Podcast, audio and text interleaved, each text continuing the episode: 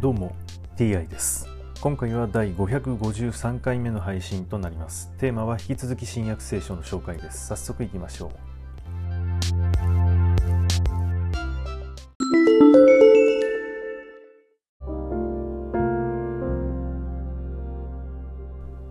新約聖書第552回。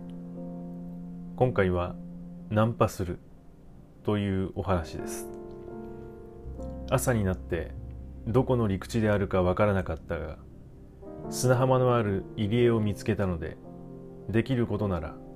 そこへ船を乗り入れようということになった。そこで怒りを切り離して海に捨て同時に火事の綱を解き風に船首の方を上げて砂浜に向かって進んだ。ところが深みに挟まれた浅瀬にぶつかって船を乗り上げてしまい船首がめり込んで動かなくなり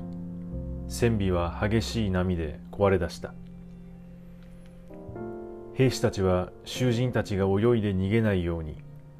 殺そうと図ったが百人隊長はパウロを助けたいと思ったのでこの計画を思いとどまらせた。そして泳げる者がまず飛び込んで陸に上がり残りの者は板切れや船の乗組員に捕まって泳いでいくように命令した。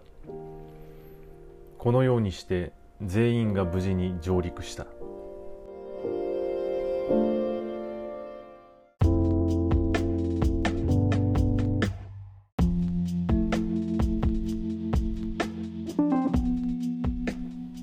船が壊れてしまったことにより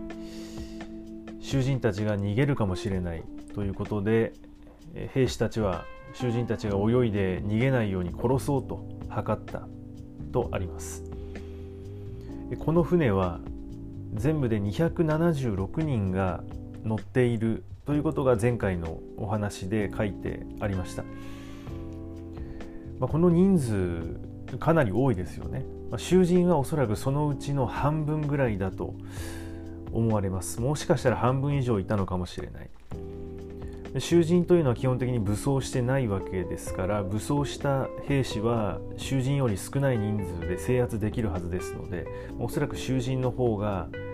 多かっただろうと半分以上いただろうと。そうなると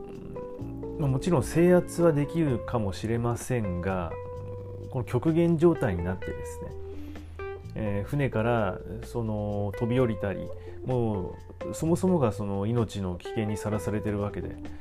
えー、殺そうとしてもねそれは相当厳しいその戦いといいますか、うんまあ、抵抗するんじゃないんでしょうかね。まあ、今回はその百人隊長がパウロを助けたいと思ったのでそういう計画は思いとどまらせたとありますがその兵士たちがそんな簡単に囚人を殺してもいいような、えー、感覚だというのであれば、まあ、なぜわざわざねこんな、あの